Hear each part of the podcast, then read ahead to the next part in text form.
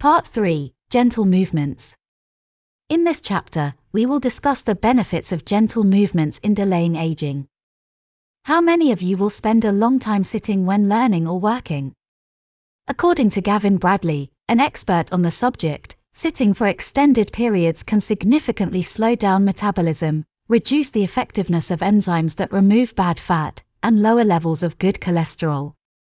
However, getting up for only 5 minutes can help restart these processes. Bradley emphasizes recognizing the detrimental effects of prolonged sitting and taking a simple step to mitigate them. The step will be as gentle as getting up from your chair. Gentle movements prioritize low impact, mindful exercises that focus on maintaining flexibility, strength, and balance.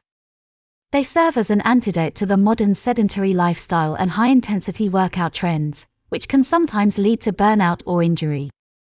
In contrast, gentle movements emphasize harmony between the body and mind, helping to create a sustainable and enjoyable approach to physical activity that contributes to a long, Healthy Life. To make gentle movements a part of your daily routine. Consider trying some of the following practices, which can be adapted to suit your individual needs and preferences. First of all, the author introduced us Radio Taiso, a Japanese morning warm up routine.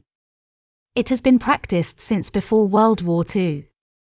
Originally transmitted via radio, today, it is followed through television channels or online videos. About 30% of Japanese practice radio Taiso daily, including elderly residents of nursing homes. The exercises, which take 5 to 10 minutes, focus on dynamic stretching and increasing joint mobility. One iconic radio Taiso movement involves raising and lowering the arms in a circular motion. These basic exercises help counteract our modern sedentary lifestyles, where we rarely raise our arms above our heads, unlike our ancestors who frequently did so during daily activities. Radio Taiso helps us practice essential body movements and maintain mobility. The second one is yoga. Originating from ancient India, yoga is a versatile practice that ranges from gentle stretches to more intense poses, focusing on breath control, mindfulness, and flexibility. Yoga is divided into different styles, including Hatha and Vinyasa. The sun salutation, mentioned by the authors, is a part of Hatha yoga practice, which is a series of flowing yoga poses performed in a sequence designed to harmonize the body and mind while paying tribute to the sun as a source of life and energy. This sequence is known for its ability to warm up the body, increase flexibility, and enhance overall well being. The sun salutation typically consists of 12 postures performed in a continuous cycle. Each posture is coordinated with the breath, ensuring a focus on mindfulness and presence during the practice. The sequence begins and ends with a standing posture, with various forward bends, lunges, and plank positions in between.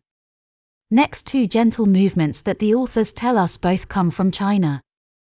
One of them is Tai Chi, a Chinese martial art that consists of a series of slow, fluid movements. Is Tai Chi only suitable for older people? The truth is that Tai Chi's adaptability to different levels of intensity and styles, such as Yang, Chen, or Wu, makes it suitable for various individuals, regardless of age or fitness level. Although Tai Chi is divided into different styles, they have the same objectives. Its practice can provide numerous health benefits, such as improved posture, flexibility, and balance, reduced stress and anxiety, and better sleep quality. There are 10 basic principles of Tai Chi, including keeping the shoulders and elbows relaxed and lowered, focusing on internal energy rather than physical strength, and moving the body as a whole. Similar to Tai Chi, Qigong is a modern form of an ancient Chinese practice called Daoyin. In Chinese, Qi means life force or energy, while Gong means work. So, Qigong is a combination of physical exercises and breathing techniques to stimulate the flow of life force or energy throughout the body. Qigong is also based on the five elements earth, water, wood, metal, and fire. Each of them is a kind of exercise in Qigong and aims at balancing the energy currents to enhance brain and organ function. What can this gentle movement bring us?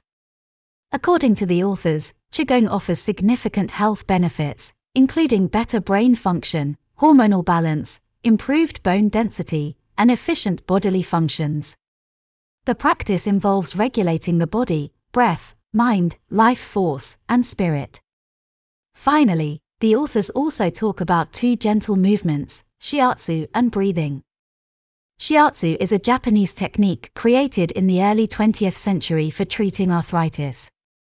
It involves applying pressure on energy points of the body using the palms and thumbs to create equilibrium among the different elements of the body. The technique also involves stretching and breathing exercises. The six healing sounds, developed by a Chinese doctor and essayist, Sun Simiao, in the 6th century, is a technique that coordinates movement, breathing, and sound to bring calmness to the soul.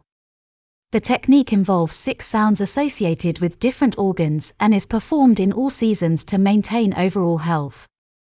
The Eastern traditions mentioned in the passages combine physical exercise with breath awareness to align consciousness with the body, promoting overall well being and combating daily worries. In short, as you embark on your journey toward discovering your ikigai, remember that gentle movements are not about achieving peak athletic performance or adhering to rigid fitness goals. Instead, these practices are designed to help you nurture a more harmonious relationship with your body, support your overall well being, and enjoy the process of cultivating a healthier, more balanced lifestyle. In the next chapter, we will talk about the last secret of Okinawans longevity.